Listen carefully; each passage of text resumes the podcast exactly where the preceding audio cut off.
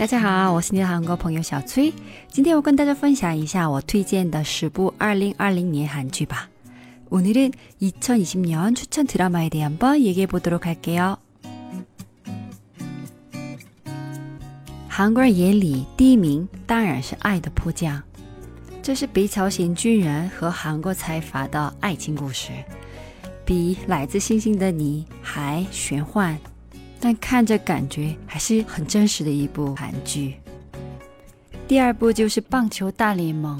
如果光看名字，你可能会想：“哎呀，我不懂棒球，就不看了。”那你可能会错过这部无心韩剧。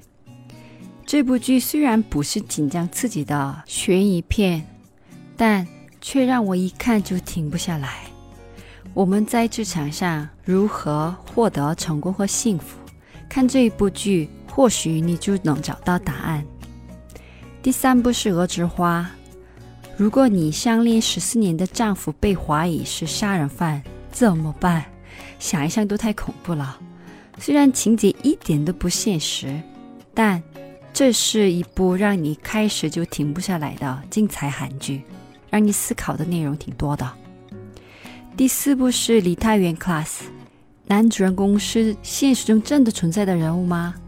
在韩国真的有这家餐厅，里面有很多现实题材改编的故事，以前我也讲过。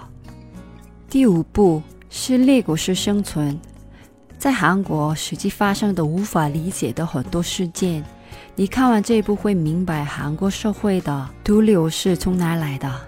由于内容太敏感，我就不具体讲了。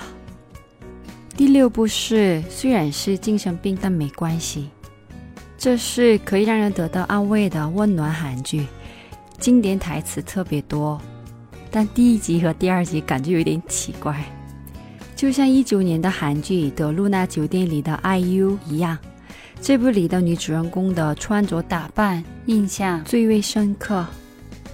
第七部是《机智的医生生活》，这是请回答一九八八团队拍的韩剧。非常韩国的，像朋友一样的韩剧。第八部是启动了，这也是非常韩国的韩剧，看完就会让你有去辞职创业的冲动。里面有太多现实题材的创业故事，之后我会跟大家详细的聊聊。第九部是青春记录，朴宝剑说他演过很多角色。但《青春记录》里的主人公最像他自己，而且他拍完后真的去当兵了。里面可以看到现在韩国九零后的现实生活。第十部的话，你们自己选吧，我给你三个选择。第一部是《天米家园》，推荐给喜欢行尸走肉、王国等重口味的朋友们，因为这是 Netflix 出钱拍的。所以里面可以看得到普通韩剧里看不到的抽烟的画面、残忍重口味的场面。第二部是《化石危机》，这是一部穿越惊悚片，讲述改变命运的故事，很精彩，一直紧张。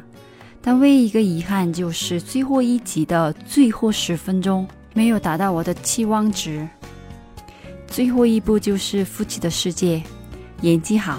情节也很精彩，在韩国的收视率的话，超过《爱的迫降》，达到了百分之二十八点四，在韩国受了很多韩国妈妈们的欢迎，推荐给七零后的朋友们看。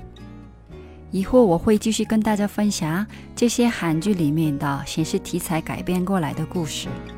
那今天的节目到这里了，들어주셔서감사합니다그럼안녕히계세요